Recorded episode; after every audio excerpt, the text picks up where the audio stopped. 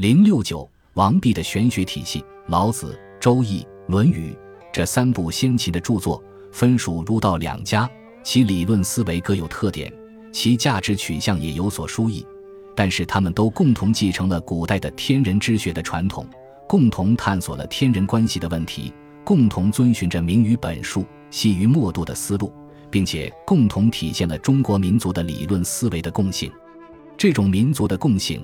从世界史的角度来看，也就是民族的个性。拿中国哲学与西方哲学做一些粗线条的比较，二者的基本特点大体上可以这样来表述：西方哲学所探索的中心问题是关于一般与个别的关系问题；中国哲学所探索的中心问题则是天与人的关系问题。其他的一些特点都是由此而派生出来的。西方哲学以米利都学派的泰利士为开端。劈头盖脑地提出了一个万物本源的问题，他以为是水，阿纳克西美尼以为是气，阿纳克西曼德以为是无限。他们沿着从具体到抽象的途径逐步上升，实际上就是在探索一般与个别的关系问题，从而为西方哲学开创了一个不同于其他各民族的发展源头。艾利亚学派的巴门尼德总结了这种探索的成果，提出了存在的概念。所谓存在，指的是抽象的共相，也就是一般。于是人们把这种研究存在或一般的学问称之为本体论。究竟这个存在或一般是什么？是精神？是物质？亦或是神？人们围绕着对这个问题的不同回答而形成了不同的派别。究竟一般与个别有什么关系？如何来认识这种关系？是应该强调从一般到个别呢，或者是相反？强调从个别到一般，人们探索这些问题，就自然而然形成了认识论与逻辑学。如果把关于一般的学问称为形而上学，则关于个别的形而下学就势必要分成许多不同的门类去进行专门研究，比如物理学、动物学、灵魂学、政治学、伦理学、诗学等等。亚里士多德的体系就是由这些门类组成的。中世纪的经院哲学分成唯名论与唯识论两派，进行了长期的争论，更是把一般与个别的问题突出为首位。到了近代，这个问题就形成了西方哲学中的基本问题。虽然这个问题的性质与中国哲学中天人关系问题相类似，都是着眼于对宇宙整体的全面的把握，但是西方哲学把握宇宙整体的思路却与中国哲学不相同。不是立足于合，而是立足于分。首先是主体与客体之分，其次是自然与社会之分，而自然与社会又可以再继续分成若干门类。随着时间的推移，哲学的领域是愈来愈缩小，从哲学分离出来的学科是愈来愈增多了。这种分的发展趋势早在古希腊时期就已经显露了苗头，近代以后则是愈演愈烈。沃尔夫的那个哲学分类图表，不过是对继承事实的一种如实的描绘而已。人们可以分门别类去研究，而不必面面俱到。有的专门研究理论哲学，有的专门研究实践哲学。事实上，西方哲学中的理论与实践一直是脱离的。中国哲学以天人关系为主题。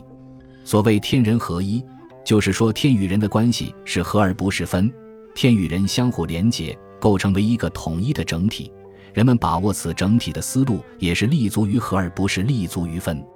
中国哲学中的天的概念不同于西方哲学中的一般，人的概念也不同于西方哲学中的个别。人们从来没有脱离人而去单纯的追问天是什么，也从来没有脱离天去专门探索人的问题。因而，中国哲学没有出现一个类似巴门尼德那样的哲学家。把抽象的无可再抽象的纯存在当做研究的对象，也没有出现一个类似亚里士多德那样的哲学家，把哲学分析成许多门类去逐个地进行研究。尽管中国哲学也有着与西方哲学相类似的宇宙论、本体论、认识论、灵魂学、政治学、伦理学，但是所有这些都是合而不分的，全都被整合在天人合一的学说之中。这种天人合一的学说。不仅主体与客体不分，自然与社会也是不分的。其所谓天，并非单纯指称客观的自然，而是凝结着人性的内容，体现了特定的社会理想与价值追求。其所谓人，也并非单纯指称人类社会，而是包含着对客观自然的效法，对宇宙和谐规律的体认。因而，中国哲学不像西方哲学那样，按照对存在的不同看法区分派别，而是根据不同的社会理想与价值追求形成为儒、墨、道、法等等派别的。由于中国哲学对天人关系问题的探索，目的在于从中引申出一种可以运用于人世的内圣外王之道，所以理论与实践也是合而不分的。这种哲学当然也有发展，但是它的发展不像西方哲学那样沿着分的途径进行，而是像滚雪球那样越滚越大，走着一条层层积累、不断整合的道路。中国哲学的这个特点充分体现在老子。《周易》《论语》三部原典之中，也充分体现在王弼对他们的解释之中。王弼并不着意于寻找或者复制原典的体系，只是按照义理派经学的传统做法，逐章逐句的随文训示。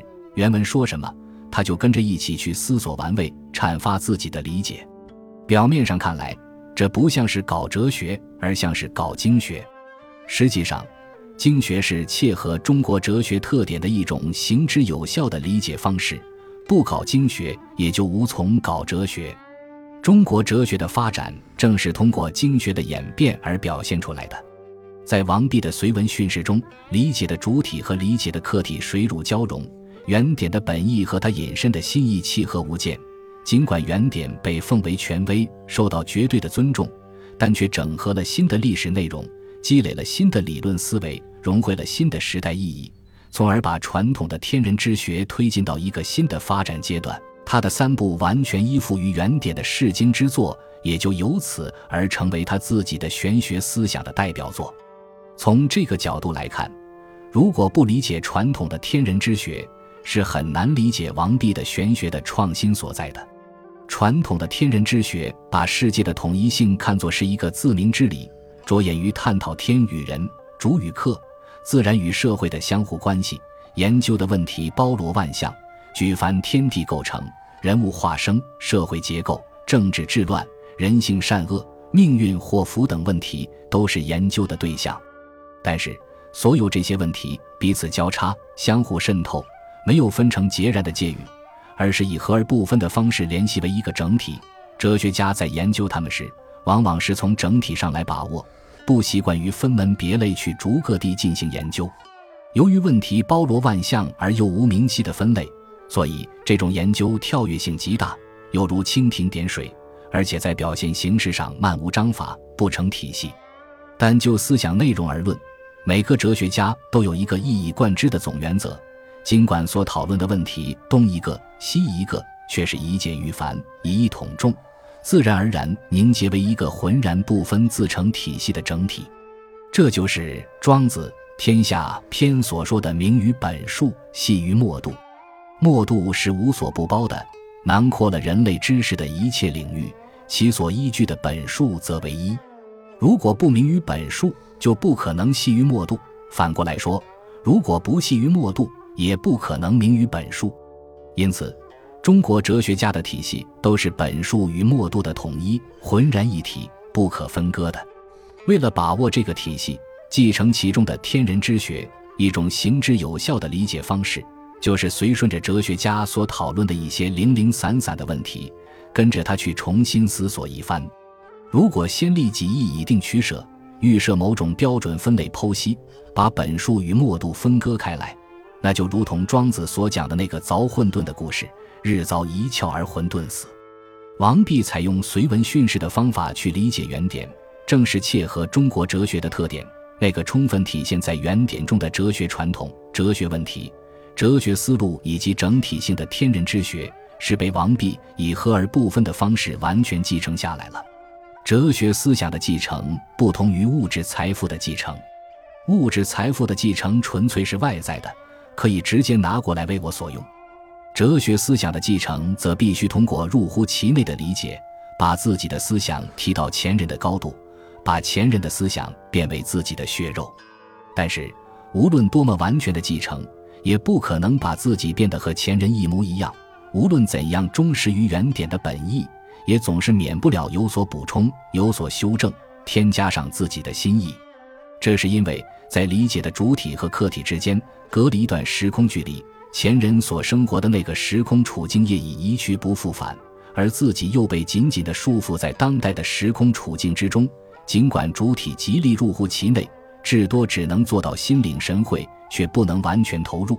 这是历史所造成的局限，谁也克服不了的。何况继承的目的并非发思古之幽情，恢复原点的本意。而是出于对当代的关怀，把埋藏在原点中的思想发掘出来，以满足当代的需要。如果原点的本意不适合当代的需要，人们是不会去继承的。因而，在继承之中，主体自身的需要、目的、愿望和追求是占主导地位的。跟随着原点去思考，实质上是主体自身对当代的思考。对原点的解释，无非是借题发挥，做自己的文章。这么说来，继承与创新彼此相互蕴含，结成为一对辩证统一的关系。没有继承，谈不上创新。为了创新，必须有所继承。所谓创造性的理解，其本质的含义就在于此。在中国的经学传统中，人人都有所继承，人人也都有所创新。但是创新是有层次之分的，有的人只是做了某些点点滴滴的量的积累。有的人却是引起了质的飞跃，以致开辟了一个新的时代。王弼的玄学的创新就属于后一种类型，这是一种全面的创新，是在明于本术与细于末度两个方面都做出了根本变革的创新。如果忽视王弼所继承的天人之学的特点，采取一种片面的看法，只注意到他在明于本术方面的创新，就会把王弼的玄学弄得空疏贫乏。毫无内容，好像是专门在有与无之类的抽象概念中兜圈子，搞一些脱离时代的思辨游戏。反过来说，如果只注意到他在细于末度方面的创新，就难以说清王弼何以能够开创一代旋风，从根本上改变了他那个时代的精神风貌。事实上，这两个方面的创新在王弼的思想中是紧密联系在一起的，共同构成了一个天人心意的整体。本集播放完毕，感谢您的收听，喜欢请订阅加关注，主页有更多精彩内容。